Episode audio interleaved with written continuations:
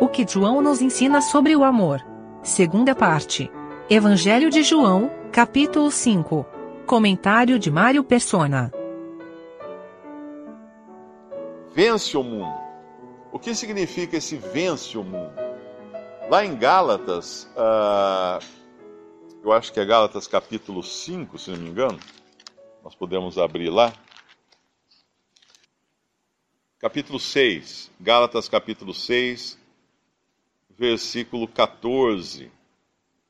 Mas longe esteja de mim gloriar-me a não ser na, na cruz de nosso Senhor Jesus Cristo, pela qual o mundo está crucificado para mim e eu para o mundo. O mundo está crucificado para mim e eu para o mundo. Então é uma morte recíproca aí. O mundo morreu para mim. Acabou o mundo para mim. E eu acabei para o mundo. Eu morri para o mundo. Aliás, em Gálatas são cinco, uh, cinco vezes que nos é dito do, do papel do cristão como crucificado, como morto. Essas cinco vezes, a gente sabe que cinco na Bíblia, assim como são os cinco dedos da mão, é, são uma evidência de, de, responsabilidade do homem. Tudo que vem acompanhado do número cinco na Bíblia nos fala da responsabilidade do homem. Eu creio que a primeira vez que ele vai falar uh, no, é no capítulo 2, versículo 20. Já estou crucificado com, com Cristo, e vivo não mais eu, mas Cristo vive em mim. Então, esse agora é o velho homem já morto. Morto como? Morto com Cristo, porque quando Cristo morreu, ele deu fim no velho homem. Tem, uma outra, tem um outro versículo que fala: uh, Sois tão insensatos, uh, tendo visto a Cristo como crucificado. Poxa, agora não lembro onde está esse versículo. Ah, é no capítulo 3, versículo 1. Ó insensatos Gálatas, Gálatas 3, 1. Quem vos fascinou para não obedecerdes à verdade, a vós, perante os olhos de quem Jesus Cristo foi já representado como crucificado? Então Cristo está morto. Começa tudo, toda, toda a vida cristã começa ali na cruz. Por quê? Porque toda a vida velha do homem termina ali na cruz. É como se fosse uma, uma troca de bastão naquelas corridas, né? Que vê um corredor, ele está arrebentado, cansado, ele passa o bastão para outro corredor. Por quê? Porque ele não vai mais continuar. Então o homem natural parou ali a corrida dele, ali na cruz, morreu ali, em Cristo. Cristo foi já apresentado como crucificado. Aí no, no capítulo anterior, versículo 20, já estou crucificado com Cristo. Agora eu morto com Cristo. Depois tem uma outra passagem que vai falar também, eu acho que é no capítulo 5, versículo 24. Uh, ah, lendo primeiro o versículo 22, de Gálatas 5, mas o fruto do Espírito é caridade, gozo, paz, longanimidade, benignidade, bondade, fé, mansidão, temperança. Contra estas coisas não há lei. Agora veja que interessante, né? Eu aprendi quando estava na escola que quando nós falamos plural, nós temos que colocar um S. Então aqui, um português correto seria os frutos do Espírito são caridade, gozo, paz, longanimidade, benignidade, bondade, fé, mansidão, temperança. Mas acontece que não são frutos do Espírito, é o fruto do Espírito. Ou seja, a consequência do Espírito Santo em nós é um pacote de coisas. É o pacote todo. É o fruto. E é interessante entender o porquê desse o fruto, porque essas coisas aqui, olha, caridade, gozo, paz, longanimidade, benignidade, uh, bondade, fé, mansidão, temperança, essas coisas são encontradas em qualquer ser humano. Você vai encontrar um ser humano que ele é muito carindoso, outro tem muita alegria, outro sente muita paz, outro é muito longânimo ou paciente, outro é muito benigno, outro é, tem muita bondade, o outro tem muita fé, ele joga na loteria toda semana, tendo fé que vai ficar rico, outro tem mansidão, outro tem temperança. Mas eu pergunto, é disso que ele está falando aqui? De qualidades humanas? De, de... Não, ele está falando aqui do fruto do Espírito, que é uma coisa sobrenatural, não são, não são qualidades humanas naturais do, do homem, do velho homem criado a, da linhagem de Adão. Não. Ele está falando agora da consequência da habitação do Espírito no crente. E essa consequência é o fruto. E esse fruto, ele cresce de maneira harmônica na, na sua. Uh, ele, ele, já está perfeito, né, em todas essas qualidades o crente já tem, porque ele tem uma nova vida nele, mas ele não expressa todas elas ao mesmo tempo, nem sempre.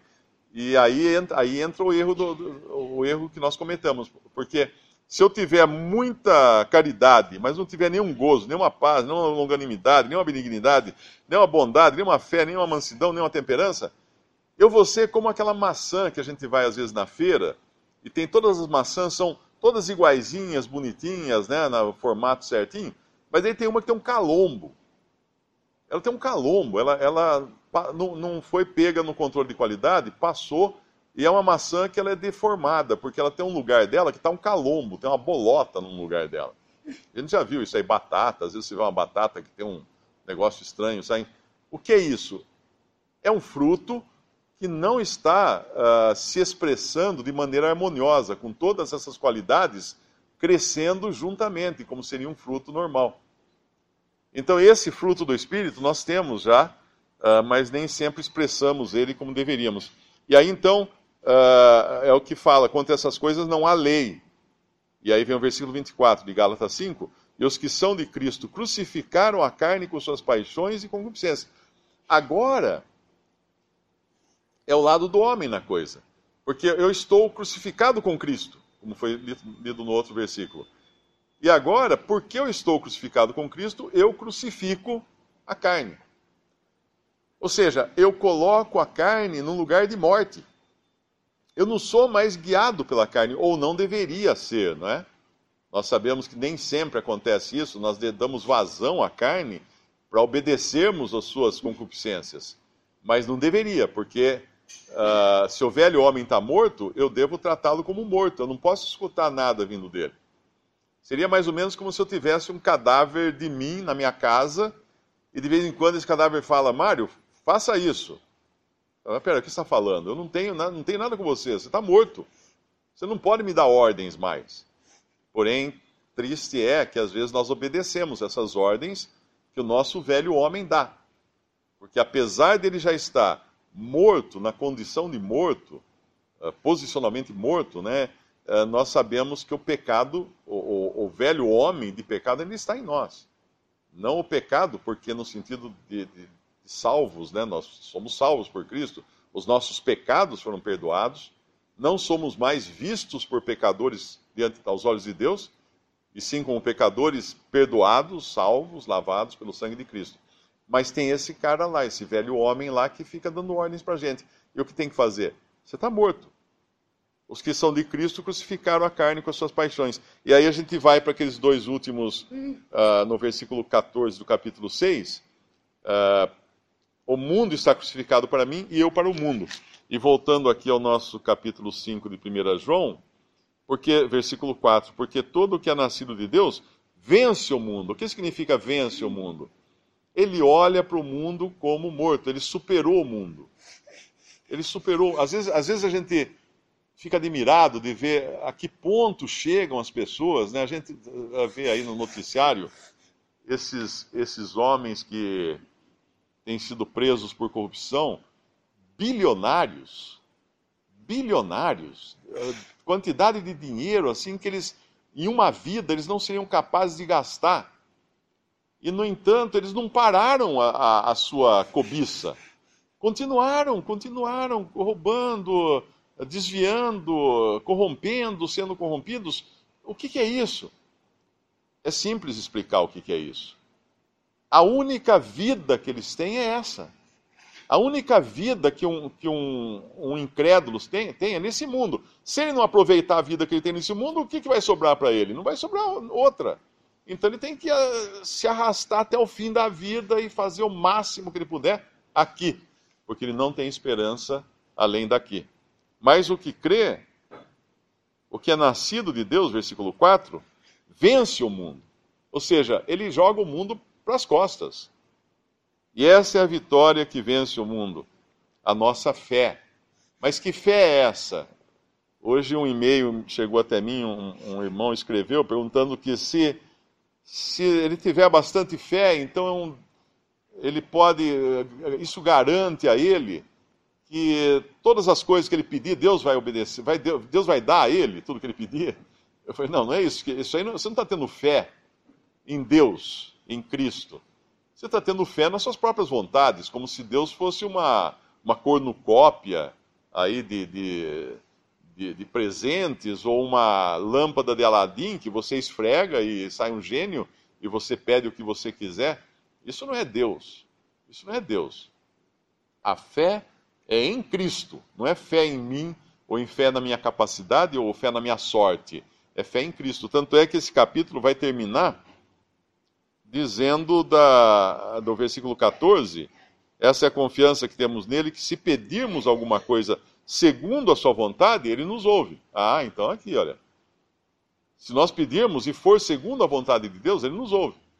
E se nós pedirmos e não for segundo a vontade de Deus, ele pode ouvir ou não, ele pode atender ou não. Por quê? Ele pode atender para ensinar a gente que da próxima vez a gente deve pedir segundo a vontade dele.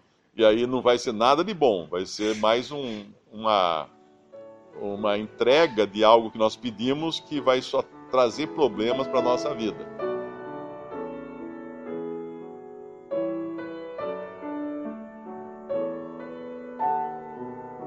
Visite respondi.com.br. Visite também 3minutos.net.